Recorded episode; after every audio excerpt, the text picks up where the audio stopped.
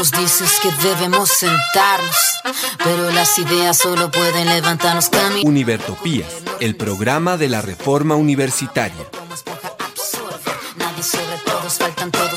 Proyecto comunicativo de la Asamblea Constituyente de la Universidad Distrital.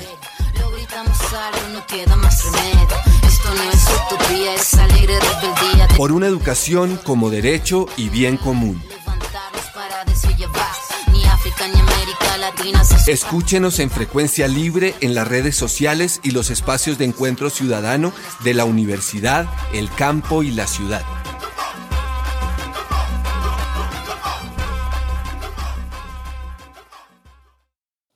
Hoy, 12 de abril de 2021 de la era de nuestro Señor, los perversos e insensatos, pero no ha tenido univertopías, al llegar a la misión 118, saludamos a la amable audiencia, a todos los que se encuentran al otro lado de las ondas electromagnéticas, a los participantes de nuestro programa, a nuestro ingeniero de sonido, a la Academia Luisa, a Calvo. Y desde aquí, un fuerte abrazo a todos los que contribuyen a la construcción de una Colombia nueva y soberana. Bueno, damos inicio a nuestro trabajo del día de hoy con nuestras dos habituales secciones, noticias de la universidad y noticias nacionales si el tiempo alcanza para esta última parte, en Noticias de la Universidad vamos a hablar sobre la Asamblea Universitaria. Hizo su última sesión plenaria el jueves pasado, justamente cuando estábamos haciendo la grabación de este programa. Vamos a mirar qué ocurrió allí. Vamos a continuar con la estructura administrativa, de la cual ya se hizo un breve bosquejo y una presentación crítica de la profesora Olga en el cual nos vamos a papar un poquitico ahorita.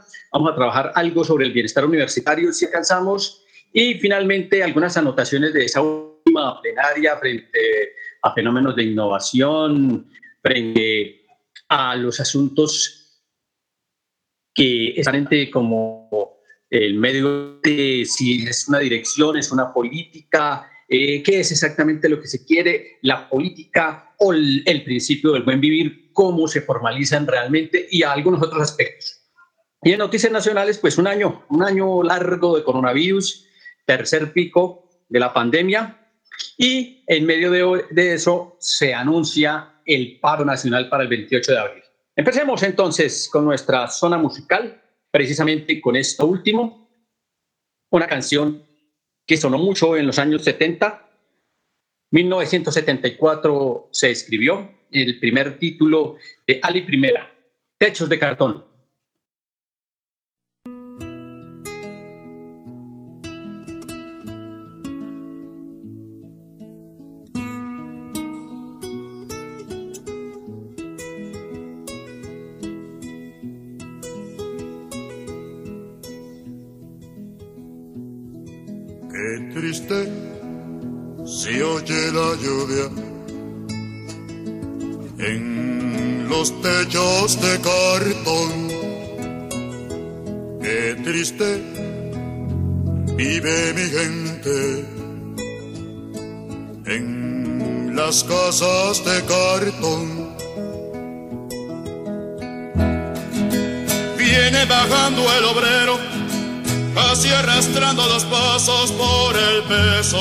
Sufrir. Mira que mucho sufrir, mira que pesa el sufrir. Arriba, deja la mujer preñada, abajo está la ciudad y se pierde en su maraña. Es lo mismo que ayer, su vida sin mañana.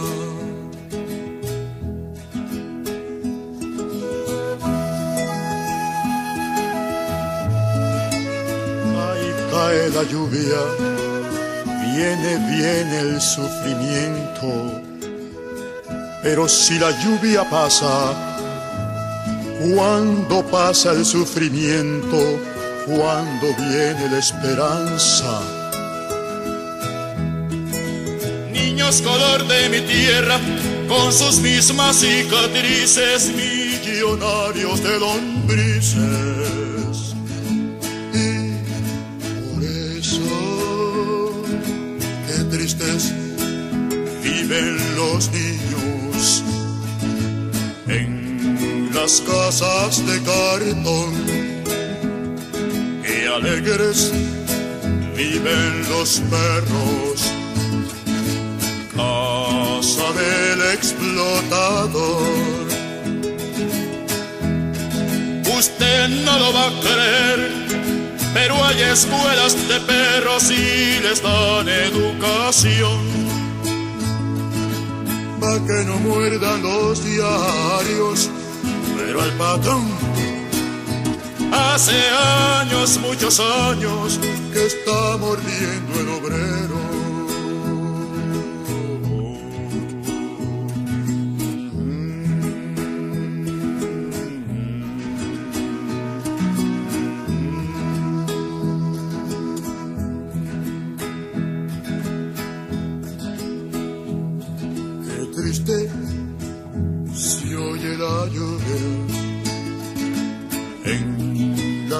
Casas de cartón. Que lejos pasa la esperanza de los techos de cartón.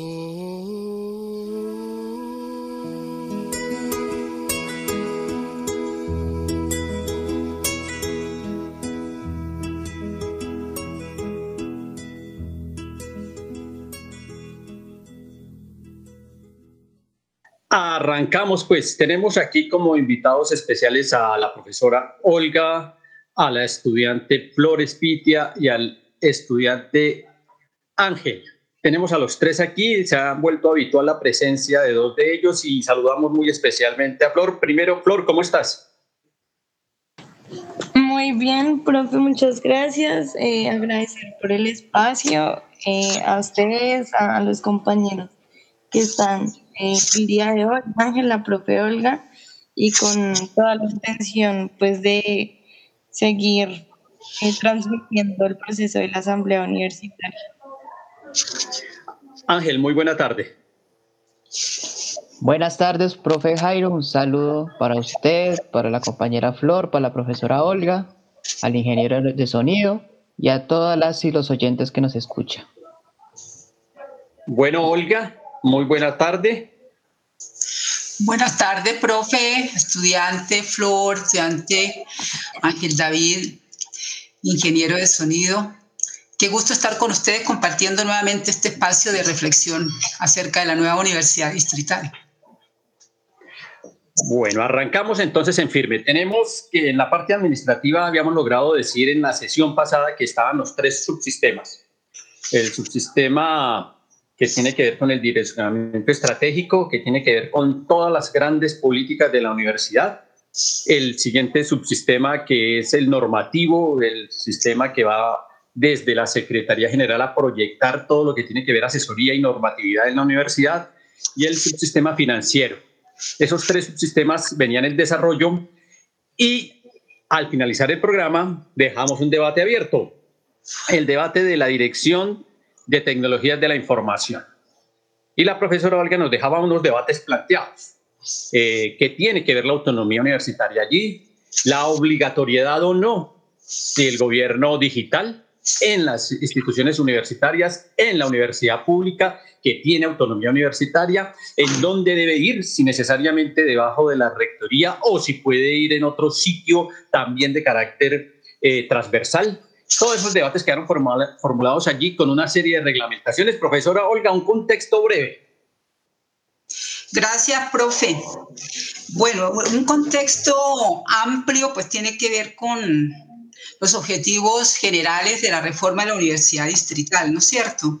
Pues para no ver eh, la ubicación o no de las tecnologías de la información y del tal gobierno digital en un sitio o en otro.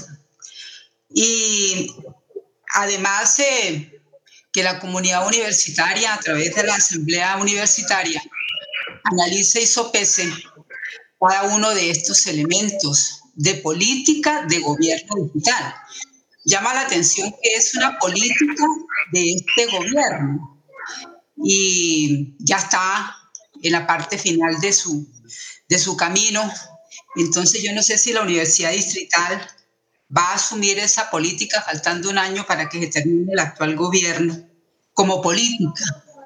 Eh, lo que se observa cuando cambia el gobierno es que cambian las políticas y como pasa en la Universidad Distrital, cada vez que cambia el rector se hace borrón y cuenta nueva y es como si todo arrancara desde cero.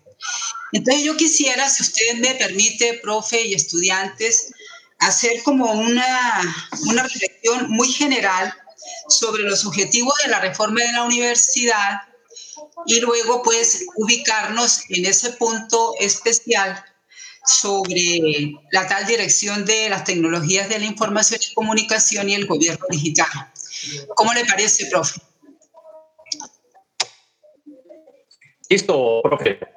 Bueno, entonces eh, escribí para no gastar tanto tiempo y más bien ubicar las ideas que consideré centrales y que tienen que ver con la reforma académico-administrativa. Entonces, un primer, un primer punto se relaciona con cambiar el centro sobre el cual gira la actual universidad distrital, constituido por la politiquería y el clientelismo. Cambiarlo por un nuevo centro. Ese nuevo centro lo da el objeto de la universidad distrital, definido en la propuesta de Estatuto General de 2017. ¿Cuál es ese objeto? La producción de conocimiento y la apropiación de saberes, la formación integral y la transformación de la sociedad y la cultura con criterios de pertinencia contextual, trabajo colectivo y prioridad social y ambiental acorde con las necesidades de la ciudad-región, de Bogotá, de la nación y del mundo. En segundo lugar, se busca revitalizar la vida académica, para lo cual es necesario construir, implementar y proyectar el desarrollo de estructuras de la organización y gestión académica a partir del concepto de campo, del cual se desprende, en consonancia con las funciones universitarias, la tipología de campos de la universidad distrital y para su desarrollo las nuevas unidades académicas y las nuevas vicerrectorías de la universidad.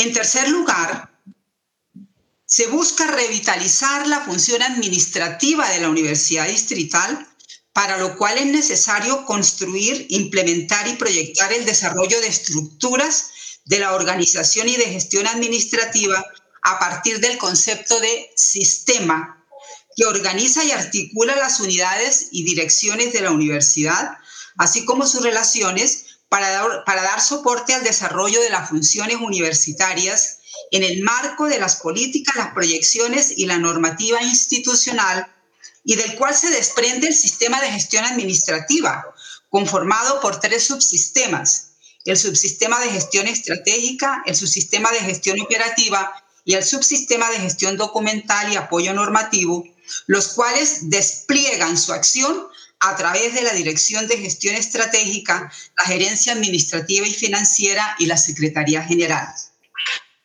Asimismo, con la reforma se busca revitalizar, dinamizar y hacer más efectivo el ejercicio de la función eh, administrativa de la Universidad Distrital mediante el desempeño de cargos de libre nombramiento y remoción por el rector en todos y cada uno de los subsistemas del nuevo sistema de gestión administrativa. Asimismo, responsabilizar al Consejo de Gestión Administrativa de la dirección, coordinación y articulación del sistema de gestión para asegurar la ejecución, implementación, cumplimiento y evaluación de las políticas, planes y proyecciones institucionales y generar recomendaciones.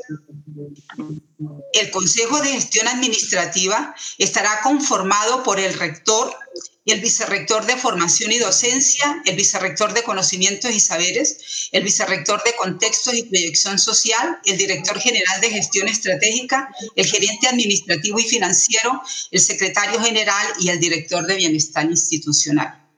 Eso permitirá asegurar el cabal funcionamiento del nuevo sistema de gestión administrativa.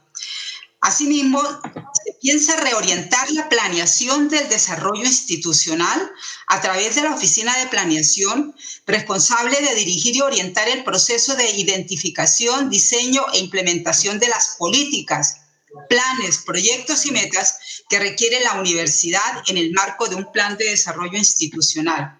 Igualmente responsable de la aplicación de las metodologías para la evaluación de la implementación de los planes institucionales y de gobierno de conformidad con el Estatuto de Planeación de la Universidad. Entonces, aquí en este punto sobre la planeación, recordemos que ella es una herramienta, una de las herramientas que utiliza la administración para pensar, proyectar y fortalecer y consolidar el desarrollo de la universidad, su desarrollo institucional. Por eso se habla de la pertinencia y la necesidad del Estatuto de Planeación de la Universidad.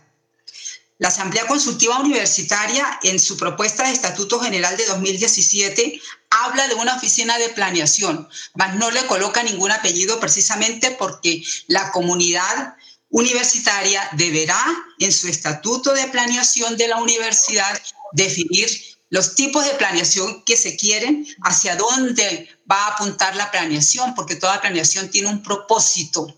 El propósito que buscamos es el del desarrollo institucional, el desarrollo universitario. Y para eso existe el plan de desarrollo. Históricamente en la universidad han existido muchos planes de desarrollo, pero se quedan en el papel. En esta nueva universidad, la oficina de planeación tiene que ser robusta, comprometida con todos los planes y políticas de la universidad, en su ayudar en su construcción, en la ejecución, en, la, en el seguimiento, en la evaluación, en la retroalimentación de los procesos, el ajuste de los programas, de tal manera que el plan de desarrollo sea el faro que permite el desarrollo institucional precisamente. Asimismo, con la reforma de la Universidad Distrital se busca focalizar las tecnologías de información y telecomunicación, no solo al servicio de la educación, llámese presencial, virtual, a distancia, híbrida, sincrónica o asincrónica. También debe estar al servicio del nuevo sistema de gestión administrativa que permita el ejercicio de la autonomía universitaria, encontrar formas descentralizadas de gestión en red con sistemas robustos de información y telecomunicación y cómo solucionar los problemas, por ejemplo, de conectividad y equipamiento. Por ejemplo, ese sistema de tecnología de la información y telecomunicación permitirá soportar los procesos de información y comunicación entre los miembros de la comunidad universitaria y con la sociedad también para la construcción e implementación del sistema integral de sedes universitarias de la universidad, según un mandato que existe desde el año 2009 del Consejo Superior mediante la resolución 015 de junio 30 y es que esa resolución permitía adoptar el plan maestro de desarrollo físico de la universidad. No sé qué pasó con ese plan maestro, sin embargo, creo que aún no existe un sistema integral de sedes universitarias. Ustedes me corregirán si estoy equivocada. Y pensando en esto y, mirando algunos documentos que hicimos eh, en, en el tiempo de la reforma de la Comisión de Reforma Académica en el 2013. Para algunos que no sepan qué es la Comisión de Reforma Académica, este fue un, grupo de, profesores eh, de las diferentes facultades de la universidad que fueron llamados por la entonces Vicerrectoría de la Universidad y por mandato del Consejo Superior para elaborar una propuesta de reforma académica. Ahí también participamos y eh, uno de los elementos, además de la, del articulado que se entregó con la propuesta de reforma académica de la universidad, se incluyeron varios anexos. Uno de esos anexos fue el, eh, presentar el sistema integral de sedes universitarias. Ese documento debe estar en la Secretaría General de la Universidad. Sin embargo, algunos de nosotros los tenemos, obviamente. Ese se entregó en noviembre del 2013 y ya ahí en ejercicio de la autonomía universitaria, se planteaba un sistema integral de sedes universitarias eh, donde planteamos que la gestión universitaria debería tener un enfoque territorial y eh, se ejercería mediante la desconcentración administrativa y delegación de funciones. Es un, documento interesante que podría mirarse en estos tiempos. Asimismo, la reforma de la universidad busca revitalizar la autoevaluación y evaluación de la universidad, cambiando el foco de dichos procesos, es decir, entendiéndolos no como un fin, sino como procesos permanentes de la gestión académica y administrativa a través de la Oficina de Evaluación y Autoevaluación, responsable de establecer y desarrollar el proceso permanente de diagnóstico, verificación, análisis y retroalimentación en cada una de las dependencias académicas y administrativas de la universidad para el mejoramiento continuo y la excelencia académica y de gestión administrativa. Este conjunto sistemático de acciones definidas y desarrolladas permitirá intervenir o transformar programas, acciones o procesos académicos o administrativos. En alguna, alguna sesión de la Asamblea Universitaria escuché que eh, esa oficina de autoevaluación y evaluación la iban a trasladar para la Vicerrectoría de Formación y Docencia. Eh, es importante mirar la propuesta de estatuto de 2017 porque se busca es precisamente, como se dice aquí, cambiar el foco de esos procesos para que sean permanentes y no solamente cubra los procesos de autoevaluación y evaluación conducentes a la acreditación de programas académicos y la acreditación institucional. No, tiene este, esta propuesta engloba tanto la parte académica como administrativa y que sea un proceso de la vida diaria que no sea por mandato de ninguna ley, sino que si se quiere cumplir con el objeto de la universidad, con los principios de la universidad, con los objetivos institucionales y cumplir con las funciones universitarias, pues necesitamos estar mirándonos permanentemente cómo estamos haciendo las cosas y cómo vamos buscando esa excelencia académica, administrativa con la que soñamos todos. Así que eh, en, la ubicación de esta, de esta oficina, pues hay que repensarla, porque yo no creo que la vicerrectoría, eh, la, perdón, la vicerrectoría de, formación y docencia eh, se dedique también a procesos que tienen que ver con el área administrativa, me parece que sería un desgaste tremendo. Fíjense que en lo que he leído, lo que se busca es cómo articular las diferentes partes eh, de gestión académica y administrativa de la universidad. No mantener esta dispersión y estos territorios separados eh, que tenemos hoy. Asimismo, eh, la, la, reforma busca acceder a las acreditaciones y certificaciones de los procesos académicos y administrativos en el ámbito nacional e internacional como una consecuencia natural de la aplicación de la nueva concepción de autoevaluación y evaluación de la universidad a través de la Oficina de Acreditaciones y Certificaciones, responsable de la ejecución de políticas que conlleven el reconocimiento nacional o internacional de la idoneidad y excelencia de los procesos, servicios y dependencias de la universidad, así como de la acreditación de programas académicos y de la acreditación institucional. Esto permitirá que las unidades académicas y vicerrectorías se dediquen a lo suyo, que es lo académico, y no continuar con el desgaste que hasta hoy en día ha producido en la comunidad académica los procesos de autoevaluación y acreditación. Igualmente, se busca crear la Oficina de Comunicaciones, responsable del desarrollo de políticas institucionales de difusión, información y comunicación y de establecer los canales de retroalimentación y relación entre la sociedad y la universidad para el desarrollo y mejoramiento de las actuaciones universitarias. Su funcionamiento estará basado en las secciones de la emisora, publicaciones y prensa de la Universidad Distrital y otros medios que obviamente eh, eh, aparecerán y serán desarrollados. Asimismo, se busca gestionar recursos para la universidad en las entidades distritales, nacionales e internacionales a través de la Dirección de Gestión Estratégica, dirección que es responsable de ejecutar las acciones inherentes al subsistema de gestión estratégica de la universidad y su direccionamiento.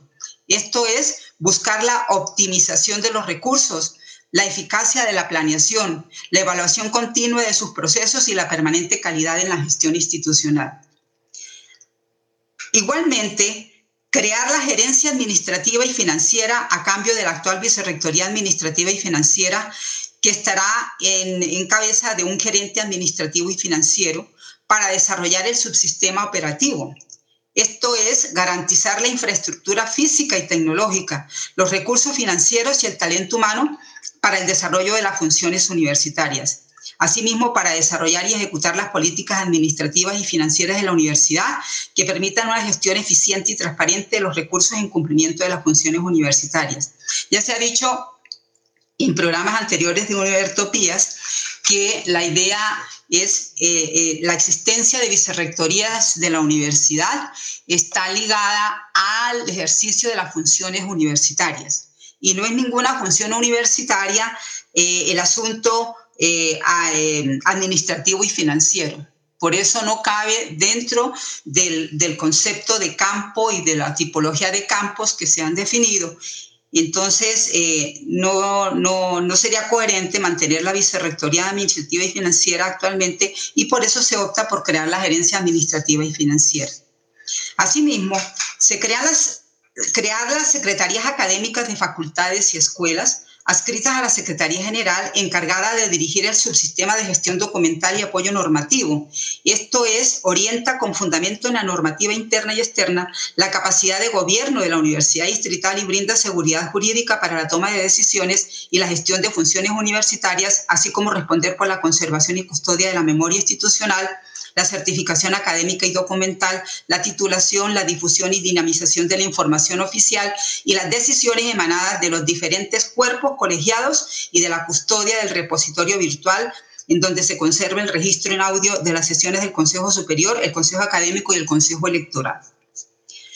Igualmente, la Secretaría General, de manera articulada con Oficina Jurídica, brindará asesoría a la universidad en las actuaciones jurídicas y en los temas propios de esta dependencia. Asimismo, se busca con esta reforma establecer mediante sus estatutos el régimen contractual, financiero y presupuestal de la universidad y la organización, aprobación y ejecución de su presupuesto conforme a las políticas y planes institucionales y de conformidad con su naturaleza en el marco de la Constitución y la ley. Igualmente, la reforma busca establecer en el Estatuto de Contratación los principios, competencias, delegaciones de la ordenación de gasto, procedimientos contractuales, cláusulas excepcionales y demás elementos que se consideren necesarios para una gestión contractual eficiente y transparente. Y finalmente, y, y parcialmente, valga la aclaración, establecer en el Estatuto Presupuestal y Financiero los principios, los subsistemas, los componentes y los instrumentos que desarrollarán la descentralización presupuestal y financiera, así como el sistema de fondos presupuestales, unidades ejecutoras y los centros de costos. Estos elementos que he denominado objetivos de la reforma y faltarán muchos más, eh, nos permite es como hacer un, paneo general de, de hacia dónde queremos que la universidad distrital se dirija, de qué manera y, con qué herramientas de tipo académico y administrativo será posible esa nueva, hacer realidad esa nueva universidad distrital. Entonces, en relación con el tema, profe, de si eh, la universidad adopta o no el gobierno digital, pues eh, los artículos de los decretos que he consultado tienen un problema muy serio y que me parece a mí contradictorio. Eh, y es em, cierta contradicción que existe entre el, ámbito de aplicación del decreto 1008 del 14 de junio del 2018 del Ministerio de Tecnologías de la Información y las Comunicaciones, por el cual se establecen los lineamientos generales de la política de gobierno digital y se subroga el capítulo 1 del título 9 de la parte 2 del libro 2 del decreto 1078 del 2015. Eh, ese decreto fue el decreto que reglamentó el sector de tecnologías de la información y la comunicación. ¿Dónde veo el problema? En este decreto 1008 del 14 de junio del 2018, que establece las políticas, los lineamientos generales de la política de gobierno digital, en su ámbito de aplicación dice, los sujetos obligados a las disposiciones contenidas en el presente capítulo serán las entidades que conforman la administración pública en los términos del artículo 39 de la Ley 489 de 1998 y los particulares que cumplen funciones administrativas. El parágrafo de ese artículo señala la implementación de la política de gobierno digital en las ramas legislativa y judicial, en los órganos de control, en los autónomos e independientes y demás organismos del Estado, se realizará bajo un esquema de coordinación y colaboración armónica en aplicación de los principios señalados en los artículos 133 y 209 de la Constitución Política. Entonces, en la primera parte del artículo dice que eh, eh, los sujetos obligados a, asumir esa política de gobierno digital eh, son los que están establecidos en el artículo 39 de la ley 489 del 98.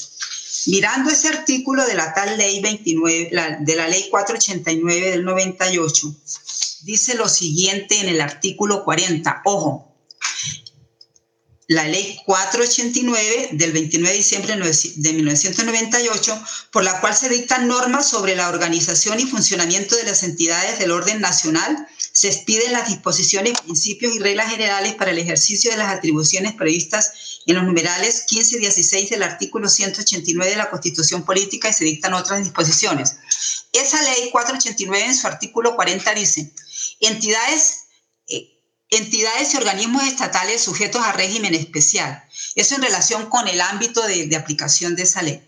El Banco de la República, los entes universitarios autónomos, como nuestra Universidad Distrital, las corporaciones autónomas regionales, la Comisión Nacional de Televisión y los demás organismos y entidades con régimen especial otorgado por la Constitución Política se sujetan a las disposiciones que para ellos establezcan las respectivas leyes. ¿Eso qué quiere decir? Que esta ley o estos decretos sobre gobierno digital no son hechas, no son hechas para, estas, eh, para, para las entidades y organismos de régimen especial como son los entes universitarios autónomos, es decir, las universidades. Así que, por un lado, el decreto 1008 dice que se aplica para los organismos autónomos pero al mismo tiempo establece que eh, eh, son sujetos de aplicación los, lo, que están establecidos en este artículo 39 de la, de la ley 489 del 98. Lo que yo entiendo, y yo no sé la universidad qué estará haciendo o qué va a hacer, o la asamblea universitaria qué, qué va a pensar, es mirarnos como entes universitarios autónomas, como, estamos en el, como está establecido en el artículo 40 de, de la ley 489. Y si es así, si es así, entonces esa política de gobierno eh, digital no aplicaría para los entes autónomos universitarios. Pero en, el, pero en el parágrafo del artículo del decreto 1008 del 14 de junio de 2018 dice que también se aplicará eh, a, a, la rama legislativa y judicial en los órganos de control, en los autónomos independientes. Entonces ahí va una interpretación según, según pues, eh, pensamiento jurídico. Pero en mi humilde opinión, yo veo que esa política de gobierno digital eh, no aplicaría en este caso para la universidad. Por eso, en uno de los objetivos que leí anteriormente, las tecnologías de la información y las comunicaciones pues la universidad tiene que adoptarla según sus propias necesidades, según su, su propio, su propio de plan de, de, desarrollo, según sus planes, según sus políticas, según su objeto, según sus principios, según sus objetivos, según sus funciones universitarias. Para eso es que tiene que crear un, un, un sistema de información y telecomunicación robustos que permita adelantar una, una gestión de excelencia académica. Hasta ahí dejo por ahora, profe. Bueno, profesora Olga, muchas gracias por el contexto. Ahora, bien, entendemos que la Asamblea Universitaria concertó reuniones con la Oficina Asesora de Sistemas, con la red de datos, con Planes TIC y con la red RITA, que son los cuatro organismos que ejecutan labores que tienen que ver con tecnologías de la información y la comunicación. En ese orden de ideas, se estableció que desde hace dos años vienen trabajando un grupo asesor al servicio de la Rectoría implementando eso que la profesora Olga nos acaba de, de presentar y sintetizar. Ya lo vienen haciendo y están en la fase final que es la implementación.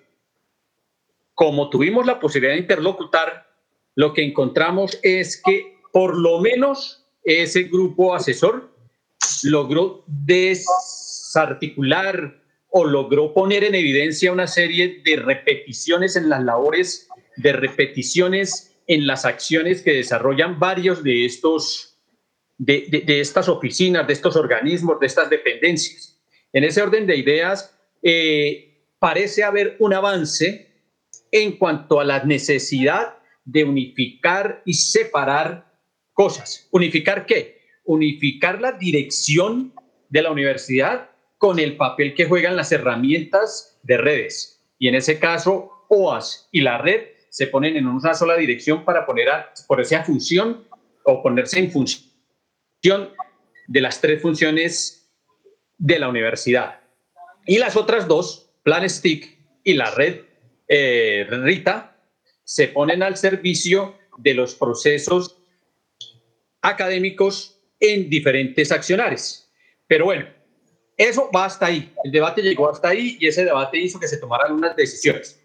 Vamos a ver cuáles fueron esas decisiones. Arranquemos con Ángel. Ángel, ¿qué, qué, hay, qué ha pasado allí? Bueno, profe, en primer lugar, eh, con el bosquejo que su merced nos dio y que efectivamente los compañeros, los compañeros de la de Plan Stick, de la OAS, de Rita y de UDENET eh, nos brindó la información, eh, se, llegaron a unas decisiones pertinentes para poder ubicar esas unidades académicas y administrativas dentro del Estatuto General. En primer lugar, se ubicó a la, a la red RITA en la Vicerrectoría de Investigación Creación, pero con una pequeña anotación. Y fue una propuesta pues que queríamos creíamos pertinente algunos asambleístas que pues que ellos la presentaran ya luego de haber sido aprobado ojalá valga la, eh, valga la aclaración el estatuto general en el Consejo Superior. Y es que Red Rita se piense como una unidad académica independiente pero como instituto que ella continúe sus investigaciones y sus labores de investigación de creación de las diferentes plataformas digitales, el director de Rita, el, profesor Roberto, Roberto, Roberto Ferro, nos mostraba los productos que habían mostrado y eran extremadamente increíbles lo que estaba haciendo la propia Universidad Distrital por medio de la, red Rita. Entonces, es que se potenciara como un instituto y que proyectaran a futuro y ojalá proyección social también, ¿por qué no?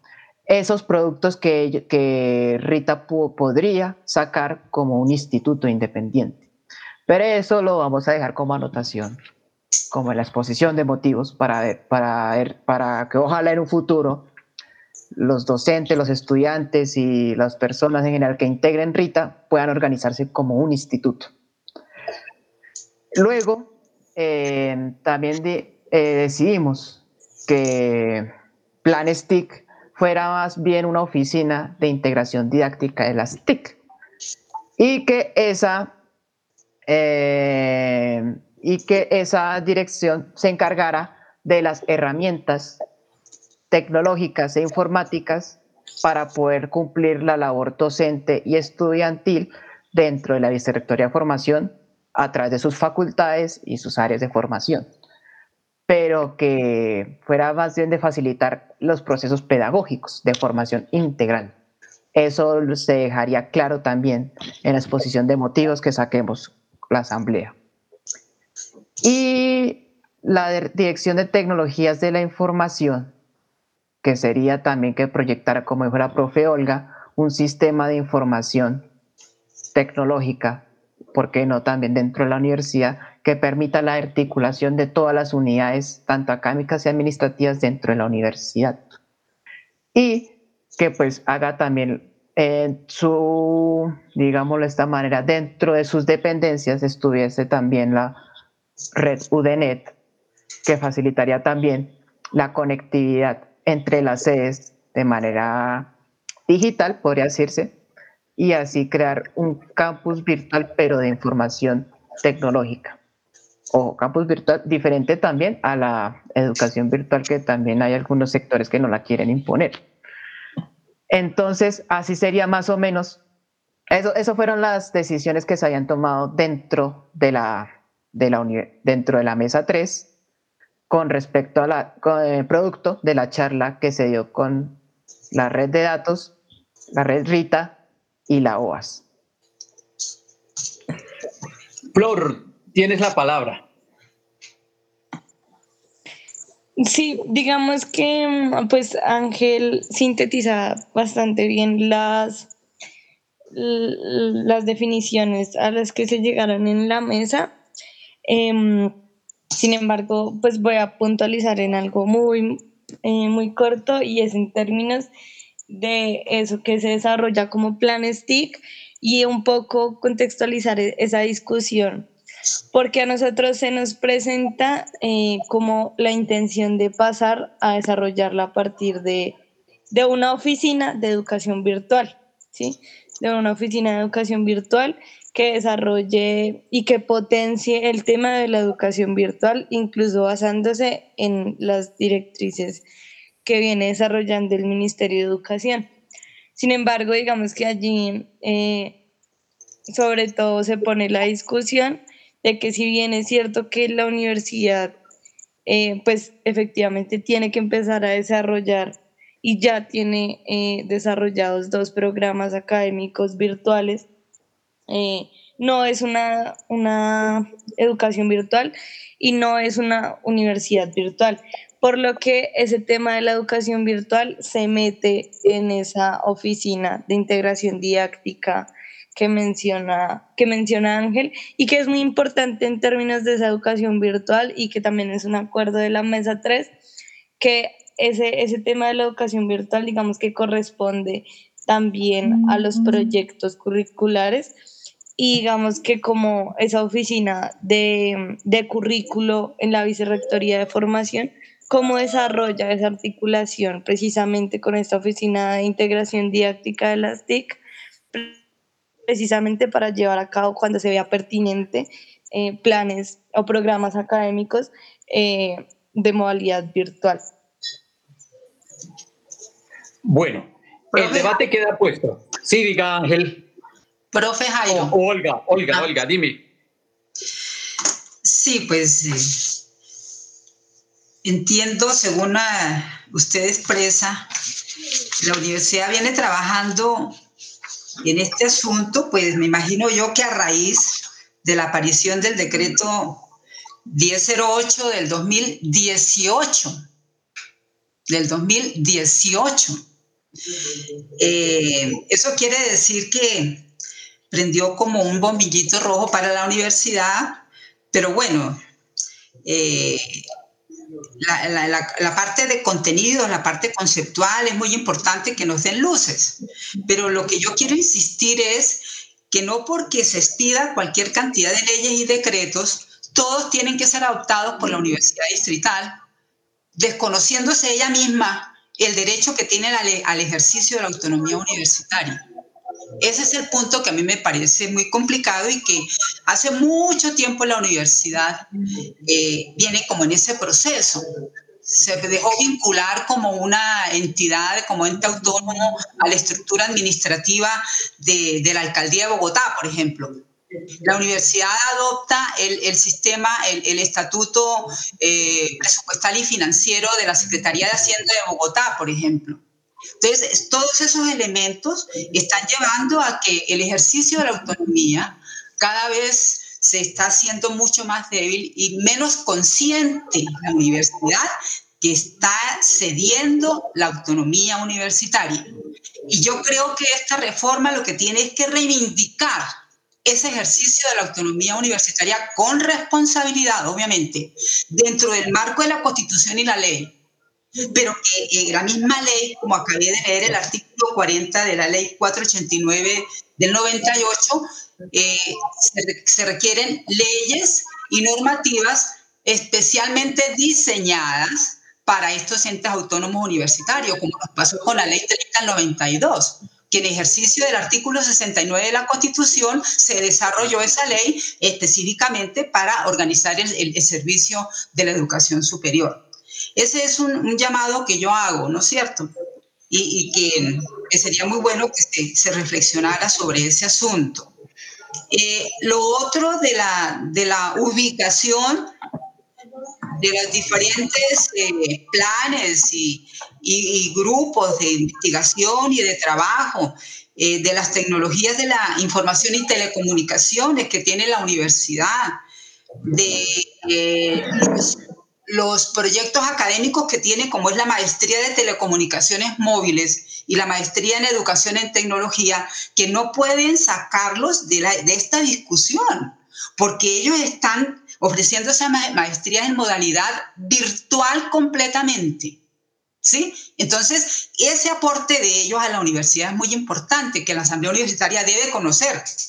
¿Por qué es importante eh, trabajar o no, o seguir trabajando o no en ese tipo de modalidad educativa? ¿No es cierto? pensar, por ejemplo, ya algunos están hablando hoy de educación híbrida a partir de esta pandemia, de, educación sincrónica, asincrónica, etcétera. Todos estos elementos pues tienen que llevar a ese debate interno para mirar de qué manera eh, se puede organizar estas redes, estos planes, estas tecnologías, eh, la red UDNET de la universidad, para que de manera articulada y no como repúblicas independientes sigan existiendo y se desaproveche la efectividad y, la, y, la, y, el beneficio para toda la comunidad. Entonces, eh, mi llamado es ese, a, a, ese, a ese punto, ¿no? Mm, tenemos muchas cosas importantes que la universidad ha venido desarrollando a través de la historia y que no podemos desaprovechar nada. Tenemos que utilizar todo, pero todo de una manera articulada, armónica, organizada, con un propósito. ¿Y quién nos da esa, ese, ese, quién nos coloca esa brújula? Pues el Estatuto General cuando habla del objeto de la universidad, cuando define sus principios, cuando define sus objetivos y cuando define las funciones universitarias. Porque ese es la, el otro punto. Todo lo que se vaya a organizar en la universidad tiene que hacerse en relación con estos elementos. Y mirar, y mirar si se están cumpliendo esos elementos con esas estructuras, con esa forma organizativa o no porque precisamente eh, eh, los estatutos son letra muerta. Los planes son letra muerta, el plan estratégico de desarrollo es letra muerta, el proyecto universitario institucional es, es, letra muerta. Entonces, si esos elementos no ayudan a construir una nueva universidad para ponerle, eh, para ponerle vida, para revitalizar todo ese ejercicio académico y administrativo, siendo violentada al interior de la universidad y la asamblea universitaria pelea por tratar de rescatarla. Lastimosamente el tiempo no nos da, el debate queda abierto. En todo caso, dentro de la plenaria que se va, en la que se van a presentar los resultados de las mesas, estas estarán abiertas al debate y esperamos que en la medida de lo posible se puedan reestructurar los caminos. Tenemos aquí a la profesora Paola, ahorita la vamos a aprovechar, pero primero vamos a nuestro primer corte musical o el segundo ya. En este caso vamos a aprovechar a los potatos españoles que nos quieren recordar cuál es la clase dirigente, la clase obrera.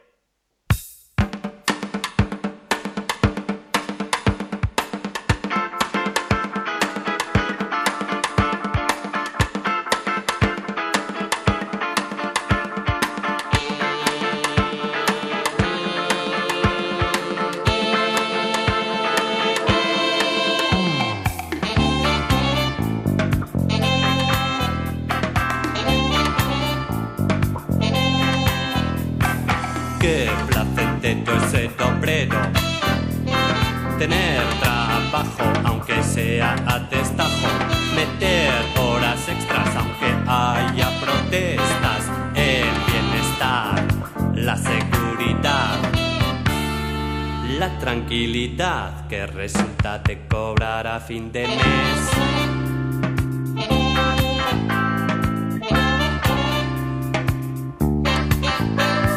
Pillar un nuevo coche no es derroche, es el progreso y la oportunidad de disfrutar con dignidad. Pero hay que andar muy fino, pues al menor descuido panizas, te largan el despido y no podría resistir el vivir sin trabajar. y el paro es tan doloroso, no soporto estar ocioso.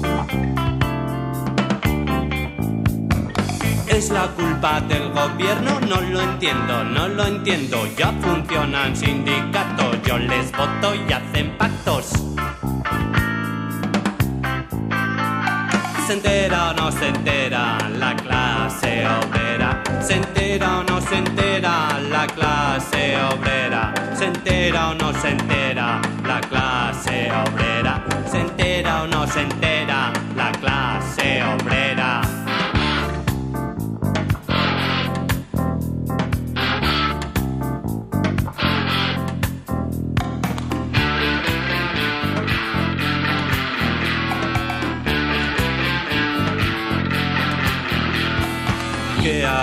Yo sin nada que hacer si no me gusta leer? Y la imaginación la perdí en el taller.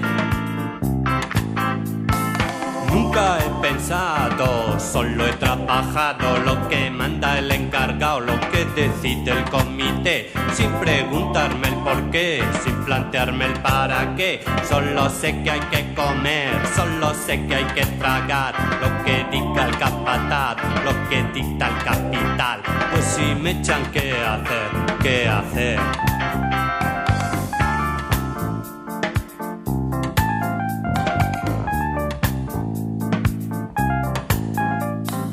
el bienestar, la seguridad, la tranquilidad que resulta de cobrar a fin de mes. ¿Se entera o no se entera la clase obrera? ¿Se entera o no se entera la clase obrera? ¿Se entera o no se entera la clase obrera? ¿Se entera o no se entera la clase obrera? La clase obrera, la clase obrera.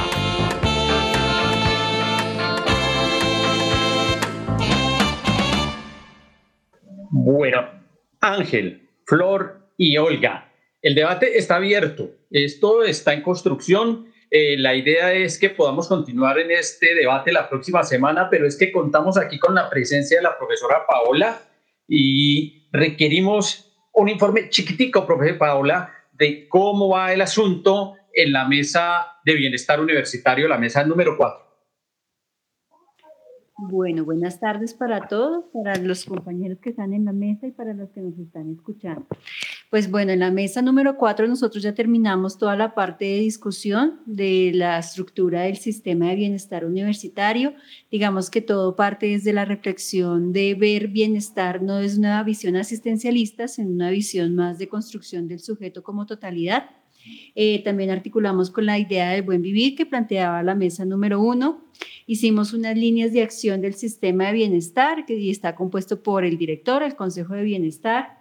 Creamos un comité del buen vivir y pues ya estamos a esperas de las discusiones que se presenten en la plenaria. Nosotros como mesa ya terminamos todas las discusiones, toda la configuración allí y pues esperemos a ver qué sale en plenaria.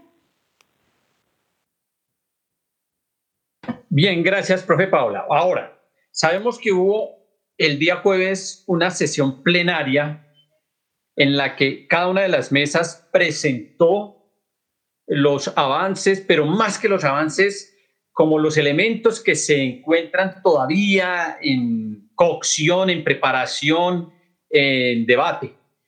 Ustedes nos pueden hacer un resumen de, esos puntos, eh, Flor, por ejemplo. Bueno, pues digamos que mm, en general la discusión un poco en términos de la innovación, pues es, digamos, el concepto que abarca, ¿sí?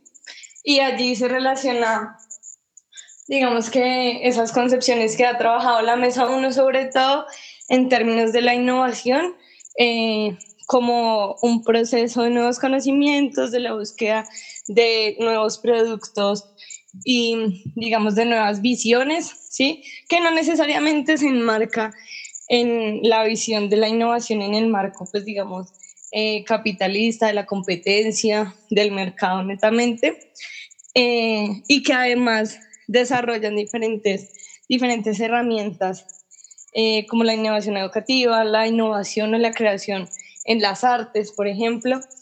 Pero digamos que allí, en términos de, de dónde se ubica, se ubica en la, en la oficina de innovación, en la vicerrectoría de investigación creación, ¿sí? Eh, eso es como uno de los debates que, digamos que ahí se desdoblan para que las mesas los tengan presentes. Eh, digamos que otro importante es el tema ambiental y allí digamos que se hacen algunas apreciaciones frente al principio medioambiental que se desarrolla en la mesa 1 y digamos que allí pues se menciona básicamente como dos cosas. El lo primero es el principio no es medioambiental, porque el medio ambiente, digamos que además de ser un poco redundante en términos de, las, de lo que significa medio y de lo que significa ambiente, eh, digamos que también hace parte, digamos, traspasar esa concepción, eh, digamos, un poco alejada de, o, que aleja más bien a la naturaleza del ser humano, sino más bien una, una, concepción integradora que es el ambiente. ¿sí? Entonces allí se, se, plantea incluso la necesidad quizás de crear una comisión eh, que esté articulada por las diferentes mesas y que pueda desarrollar bien conceptualmente ese principio.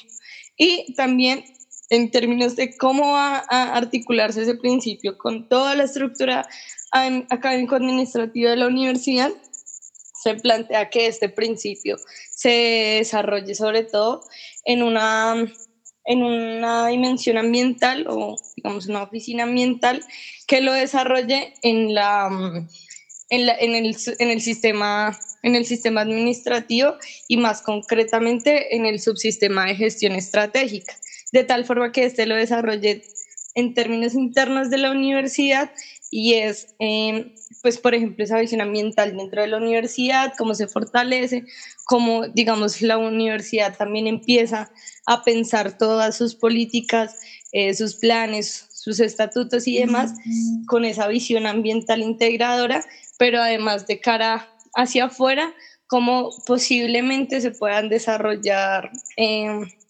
digamos, herramientas que permitan hacer de, de la universidad un escenario que digamos, ponga en, en, en, el debate de la sociedad colombiana o la, sociedad capitalina, eh, pues esa discusión ambiental. Sobre todo esas, esas dos cositas. No sé si Ángel tenga más elementos.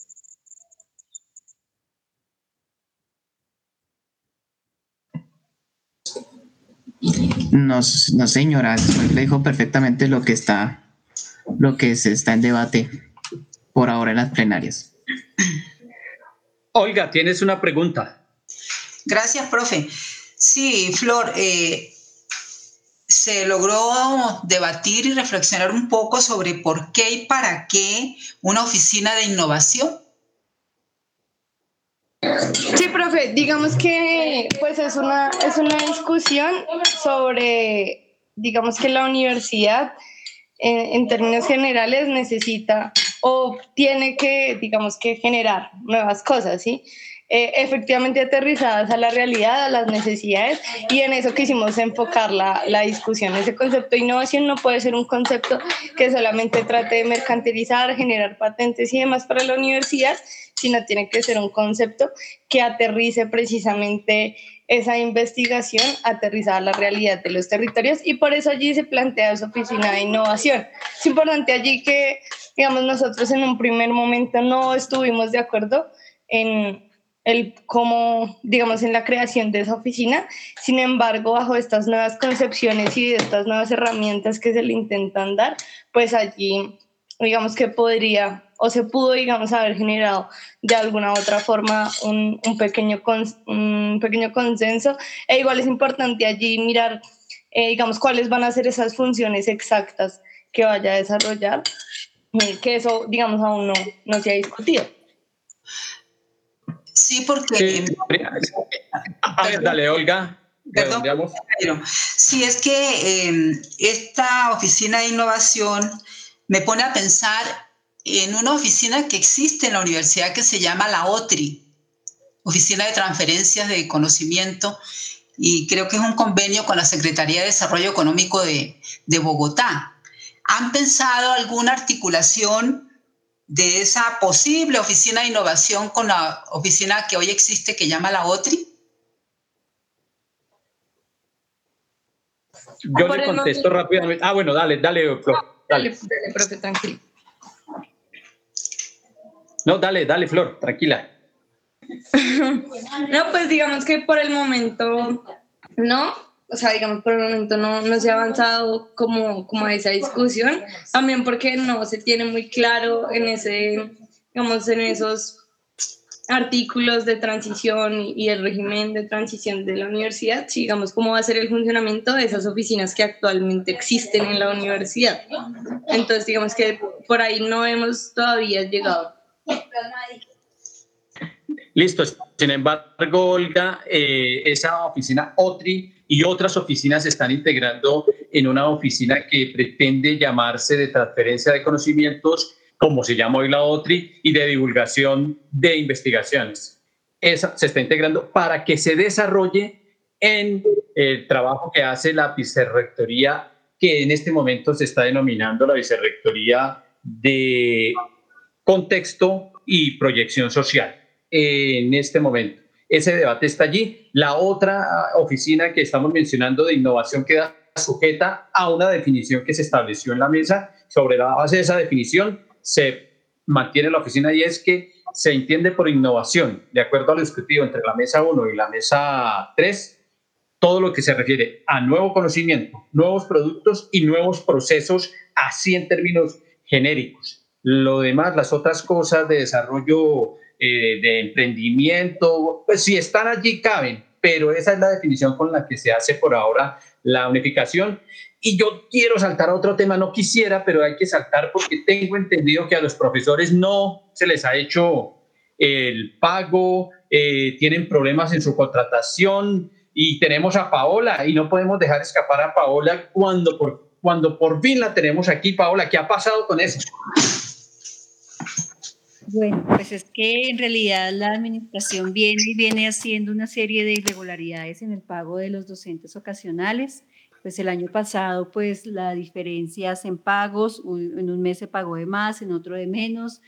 Em, y ahora, pues el florero de llorentes que se están demorando en hacer nuestros pagos, cuando de, esos deben estar contemplados a final de mes, pues nos pagaron hasta el día viernes eh, teniendo en cuenta pues que veníamos de una época de recesión donde pues también eh, no teníamos afiliación ni EPS ni seguridad social eh, como totalidad.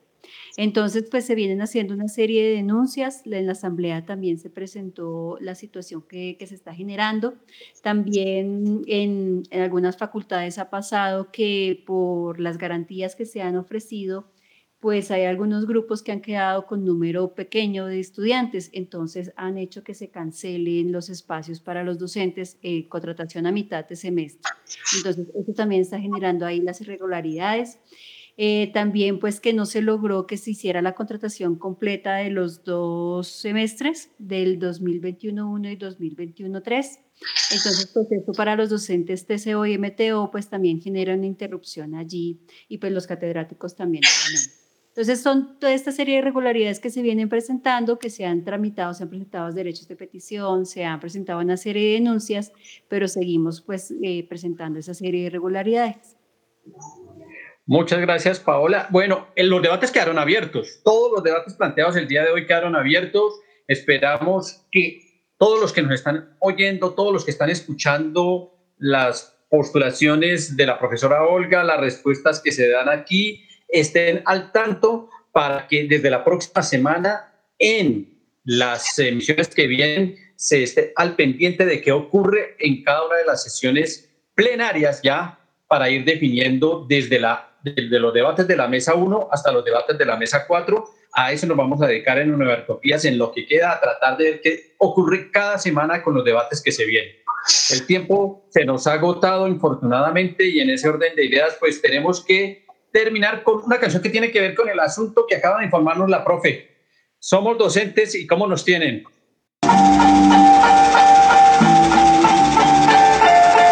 Soy docente, no soy el que trabaja cuatro horas por día, ni el que tiene tres meses de vacaciones, no soy el que vive de paro ni el que no le gusta laburar, no soy el que abusa de las licencias, soy profe, soy mi caja de tizas y borrador, mi resma en la impresora y mi cartuchera llena de lapiceras para compartir, soy el oído y la mano que acompaña el camino de estudiante, soy el centro de estudiantes, el proyecto extracurricular, el trabajo interdisciplinario, soy el trabajo fuera del aula, desconocido y descalificado, soy la madre que está ausente en el acto de sus hijos.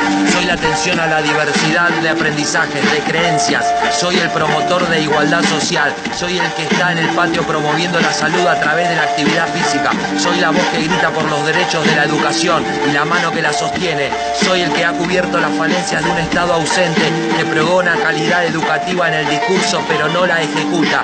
Soy también estudiante todo el tiempo. Soy el pintor de aulas, el abogado que negocia, el economista que administra recursos, el vendedor de rifas, el cocinero, el organizador de viajes, el prestamista, el psicólogo que escucha y aconseja, el arquitecto que planifica y construye, el albañil que inicia cimientos, el enfermero que cura heridas de recreo, el costurero y el artista que adorna. Soy todas las profesiones en una, soy quien ve pasar al mundo entero por sus aulas, soy el formador de formadores que quiere encender la chispa del compromiso en los futuros docentes, soy el chivo expiatorio de la sociedad, de una sociedad anestesiada ignorante, cobarde, de una sociedad que apunta con el dedo y enarbola, orgullosa, la bandera de la opinión desinformada, que traga la opinión tendenciosa de los medios y la vomita sin digerirla. Ante eso soy el combustible que enciende el motor de cambio, soy la vocación firme e irrevocable ante la adversidad, soy más consciente que nadie de la relevancia que mi función pública, cuya complejidad solo es vivida por quienes solemos poner el cuerpo y el alma en el aula, soy el que disfruta de la, una profesión emocionalmente apasionante, profundamente ética e intelectualmente exigente. Somos, y muchos y mucho, tu descalificación desinformada nos suma, te resta, nos resta, le resta a la sociedad, respetanos, somos docentes. Los perversos e insensatos, pero no atenidos de Univertopías, agradecemos a nuestro ingeniero de sonido, a la Academia Luisa Calvo, a todos nuestros invitados, a Paola, a Olga, a Flor, a Ángel y a todos los que al otro lado de las ondas sonoras nos están escuchando. Nos vemos y nos oímos la próxima semana y que la comunidad bogotana, la comunidad colombiana, los obreros, los trabajadores sigan luchando y que el paro del 28 de abril demuestre que estamos vivos, que estamos resurgiendo. Tú nos dices que debemos sentarnos, pero las ideas solo pueden levantarnos camino. Univertopías, el programa de la reforma universitaria. Proyecto comunicativo de la Asamblea Constituyente de la Universidad Distrital.